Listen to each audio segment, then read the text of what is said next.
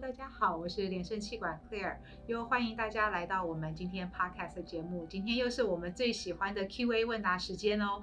那在这边也要先谢谢大家，我们有收到很多听众的这个 donate 哦。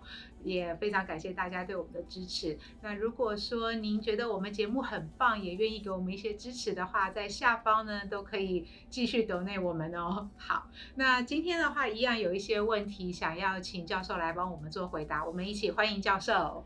大家好，我是 Richard 陈昭贤。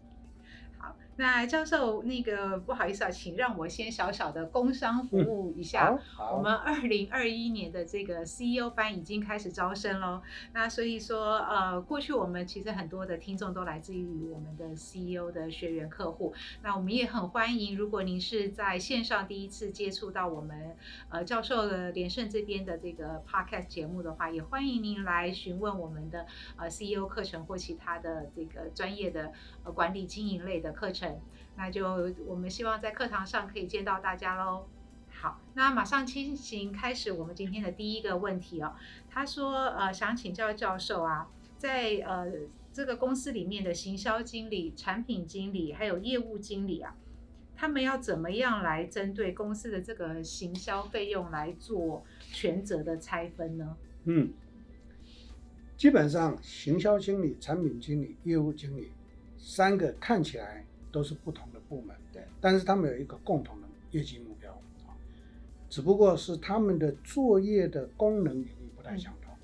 比如说行销经理，多半呢很多公司挂行销经理都在做末端的促销工作。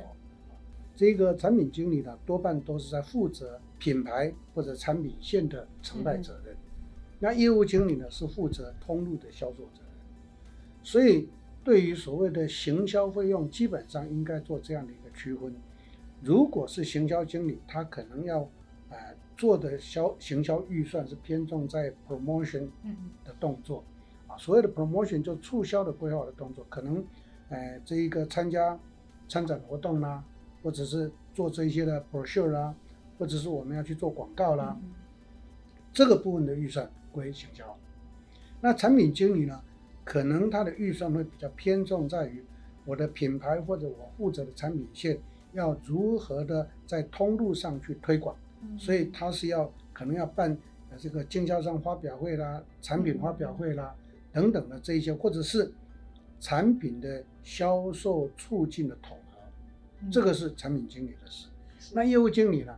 业务经理所用的行销费用就比较少。对，为什么？因为他他的主要功能就是销售，所以销售他大概不太需要花到行销的费用，所以。业务经理负责执行开拓客户而已，嗯嗯、这个还好。业务如果说真的要来看业务所要花的行销费用，可能是什么？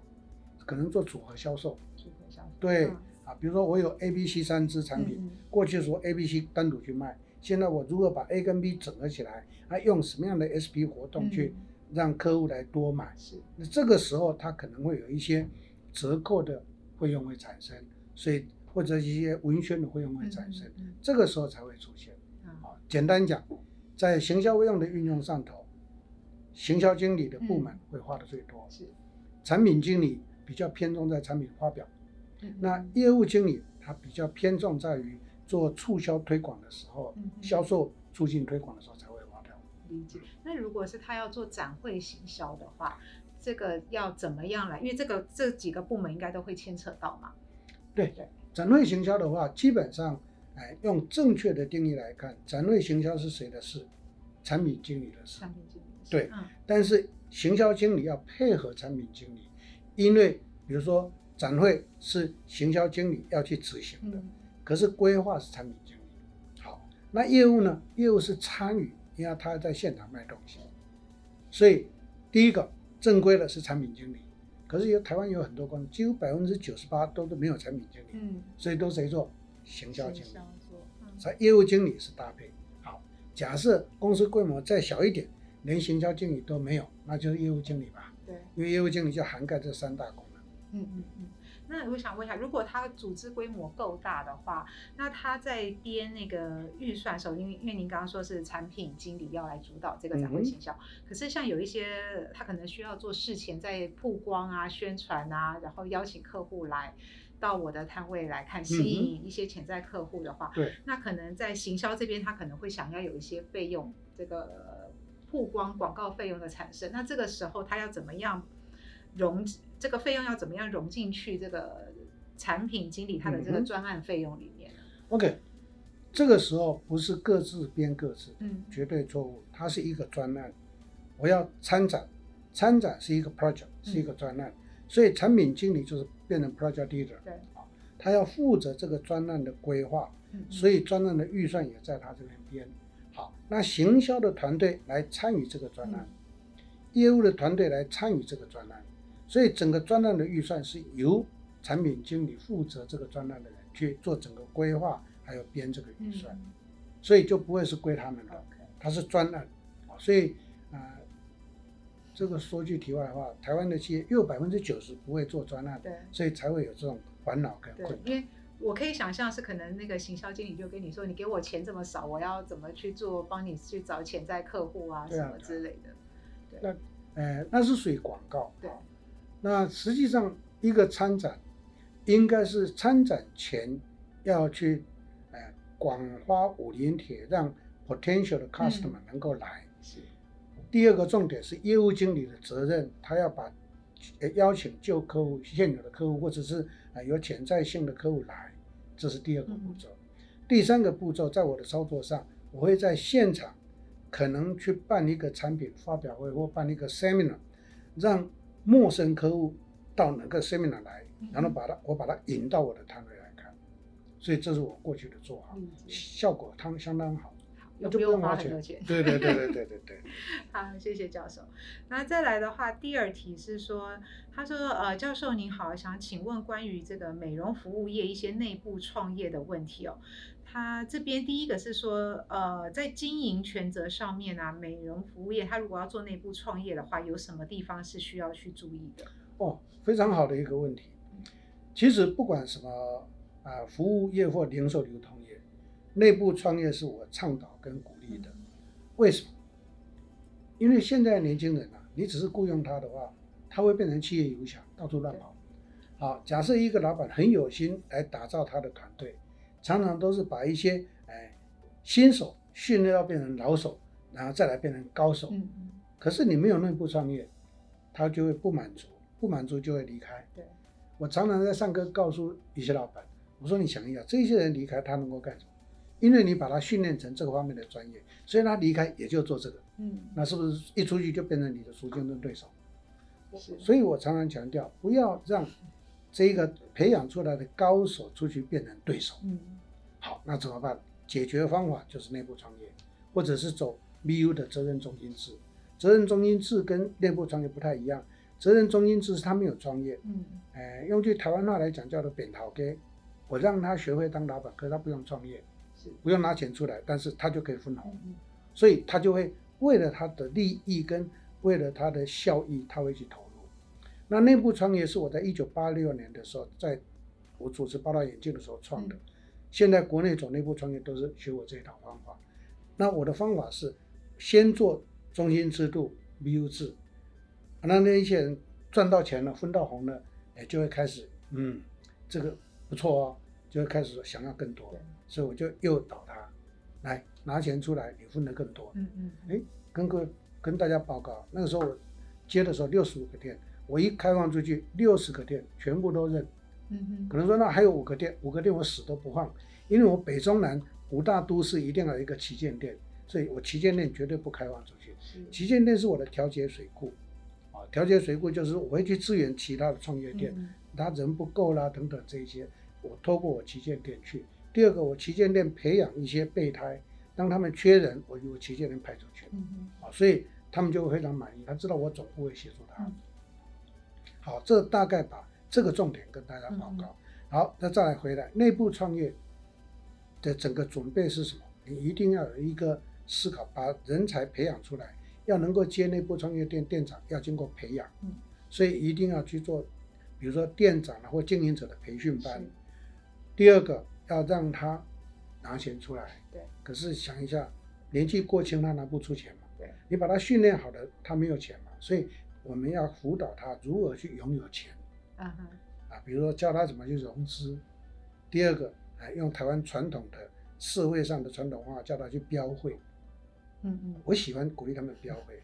偷偷告诉他，为什么我鼓励喜欢他们标会？因为他标会他当会头的话，他就会用心经营企业。压力很大。压力很大，对啊，对啊，所以他就会用心经营企业。好，第三个，在我过去做的不一定大家都要学了。我是在我的连锁总部成立一个基金，叫做创业基金。嗯嗯。那当我的培养出来的优质的人力，他变成高手的时候，他想要创业，可是他真的没钱。嗯。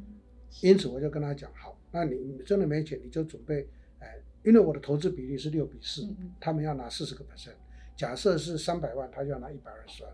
那一百二十万，我最低标准说你拿六十万，另外六十万我总部贷给你。嗯，哦，这样子他们就非常的乐意，哎，再跟各位偷偷分享，他们会做的比谁都投入。为什么？因为他赶快来还这个钱。嗯，哦，所以可能说，那你。总部借钱给他，是不是会变成高利贷？我是很有良心的，我按照定期利率算，定存的利率啊，按照定存的利率算，而不是按贷款利率啊。所以这一些高手就会非常感恩总部的这个用心，跟总部的这个应该说体恤他们的、支持他们的做法。所以在内部创业上面啊，讲这么多，我简单归纳：第一个要把要把经营者培养出来。第二个要设计这个内部创业的办法，那他们的投资要多少？第三个要引导他们如何去拥有这个资金。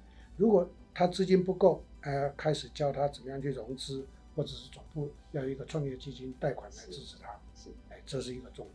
好，刚刚教授您提到那个出资的这个问题啊，所以刚好这个他也第二个问题是，那在出资比例上面，您的建议是什么呢？哎，这么多年来，我所采用的黄金率是六比四。六比四。对，因为以一个连锁体系或者是一个集团发展的话，那我的总部一定要占六，因为占六才能够去控那个公司。那但是呢，我每一个店的那个名称都是独立的公司，因此变成是我内部的什么加盟连锁。啊，内部。也就是说，公司登记给他，可是。我占有绝对的股权，嗯、所以我可以去掌控它。可是那只是股权的掌控了，经营还是交给那重要的是把那一个公司变成是把那个店变成一个公司，然后公司的负责人登记给他。嗯嗯，所以他就不敢作怪，各位知道吗？因为他违规，他就要被抓去关。对，所以他就会好好的 正规的经营。这是我在设计上的做法。嗯，这个做法，坦白告诉各位。没有学法律的人不太懂这些啊，因为我是法学硕士，所以我清楚知道怎么去运作这一套，所以我当时就规划了这一些来保障彼此的权益。嗯，那您提到那个创业基金公司这边做准备，那一定是要提拨嘛，从盈余里面来做一些提拨。那有没有建议的百分比呢？所谓的提拨指的是什么？就是像提到那个特别公积嘛。哦，那是一个公司的财务报表里头的。嗯，哎，我总总部连锁总部，我总公司这边在经营上头，我的资金一定会有一个，我们每年赚钱，这是我在经营企业的手法。嗯，比如说我每年赚一千万，那百分之十一百万一定是法定公积。嗯，那我一定提百分之二十，就是两百万做特别公积。嗯，那特别公积很多公司都不会用这一段，好，很多就听不懂。今天也利用这个机会来分享给大家参考。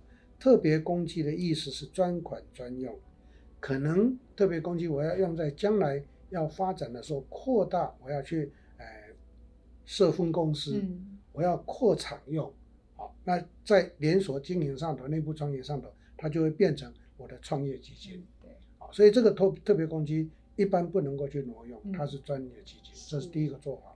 第二个做法是什么呢？第二个做法，在一九八六年我在宝岛的时候没有提特别公积，而是由老板拿出一笔专款放在那边。老板私人名义放在那。对对对对。哦。美其名是各个创业店向总部融资，对不对？对。其实是老板用他个人的钱在支持这些。那那我想偷问一下，那个利率是多少？用定期存款利率啊。啊，定期存款利率。对啊，不是用放款啊，用贷款利率就很高了。用定期存款。年限呢？年限是三年要还。全部还。对。三年全部要还。那这个就我刚刚不是讲了吗？这样就会促使他们会用心投入去经营。是。因为他就变成三年分期还回来嘛。对。那分期还回来的时候，他要赚钱啊，我不会说哦，你赚一百万，那全部都拿来还吧，不会，我一定会让他摊，然后他本身应该享受至少一半的好处，嗯、那一半拿来做还款。OK，好，谢谢教授。那再来是第三个问题哦。就是说，他从整个创业初期，然后一直到现在哦，已经应该是已经有一段时间了。那现在公司的这些老臣啊，他该怎么样让他们更愿意去学习一些新的制度？嗯、然后呢，如果他这个老板也想要把一些新的管理制度导进来的话，怎么样才会比较顺利呢？对一些老臣要导新的制度的时候啊，根据。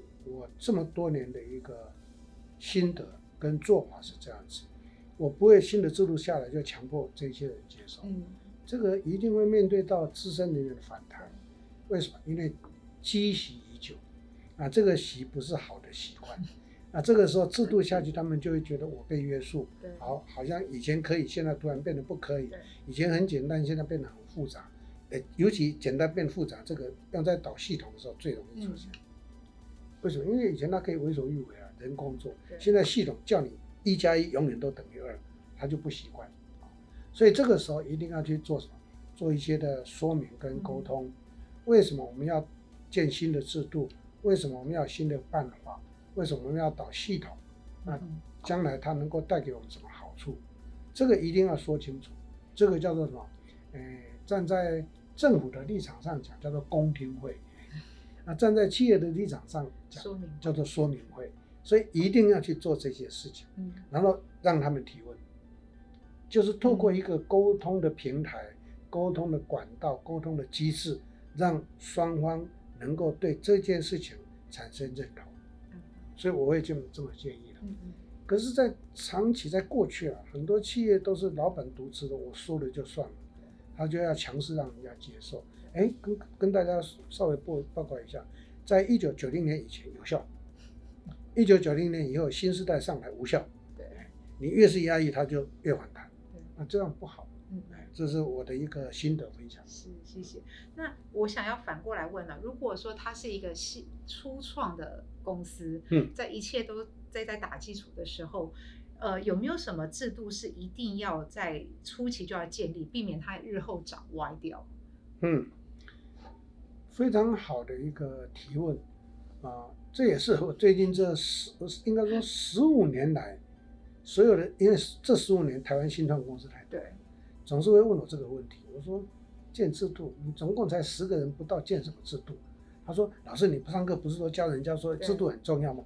我说当然很重要啊，不需要一大堆洋洋洒洒的文字的制度，赶快导系统，直接用系统，对，赶快导系统，因为系统就是制度的一部分。从管理学的观点来看，所谓的制度有两大部分，一个是规章办法，嗯，一个是 SOP。那标准作业流程的 SOP 就是系统，嗯，所以系导系统的话，就把你 SOP 完成起来，大家就没什么话说。哎，其实他想要有话说也不可能，因为系统就告诉你这个动作没做，下一个动作不允许你做，所以大家就乖乖去配合。那什么是规章办法？规章办法就不一定是系统可以做到的，因为系统在规章办法这样，它只能做记录跟统计，它没办法去规范你。那所以还是要有一些文字的规章办法，比如说出行管理办法，啊，比如说公司的这个薪资办法，比如说公司的奖励办法，那这一些都是在初级上就要建，对，那不需要把它建得很复杂。很简单，嗯啊，就慢慢企业过大以后再慢慢加或慢慢微调。那您刚刚提到导系统这件事情，有没有哪几个部分是特别一定要先导的？非常好的一个问题。啊、呃，小微企业，因为一个 ERP 的系统有三十六个模组，太大了。对。那小微企业，所谓小微企业就是人数在三十个人以下的，基本上我都我在协助辅导企业都告诉他，只要打三个模组就可以了。嗯、CRM，CRM 是销售的模组。是。第二个，CRM 有了以后一定要搞会计总账，因为不管公司规模大小，会计一定要。对。会计总账。第三个，这个会计总账有了，CRM 有了，那。这两个是一个关键，第三个是不管你做些制造业的、买卖业的啊，服务业当然没有，制造业、买卖或流通业的话，一定会有什么产品或商品，嗯，所以就要记销存，进销存，对，嗯，所以这三个啊，三支系统是绝对要的，嗯哼，好，那公司规模小，三支刚开始的时候也不是需要去导什么大系统，什么 SAP，那一导进来就几千万上亿，这连营业额都不够，对不对？所以呢，怎么样就买一些套装让你来用。啊？比如说，我以前在经营连锁产业，加盟主来的时候，嗯、我就会强迫加盟主一定要按照我规划的那一套店务经营的系统，一定要接受。不会很贵，因为我只收他八万块，软体加硬体八万块，你看不会贵嘛？那我就他们就这么说，我为什么要做？我说这一支系统可以让你每天知道你赚多少钱。嗯。你营收会知道，你损益会知道，就所以硬体加软体八万块，这是加盟的基本条件。那这样的话，我就快速让所有的加盟店进入到正规。不过偷偷告诉各位，我的正规里头隐含我所想要的，因为他每天打完了以后，一按上去，他到底有没有损益的时候，我就写一个小程式，他一打一拖拖动下去，就会自动传到总部来。对，所以他们都不晓得我已经掌控他的所有销售。OK，这个。凭什么？这本来就是应该做的。为什么？因为我这样才能够知道他做了多少营业额，他卖了什么东西，我才知道怎么样帮助他，帮他准备对的东西。自动波补的概念。对，自动波补概念就是这样来。好，谢谢教授。那再来的话。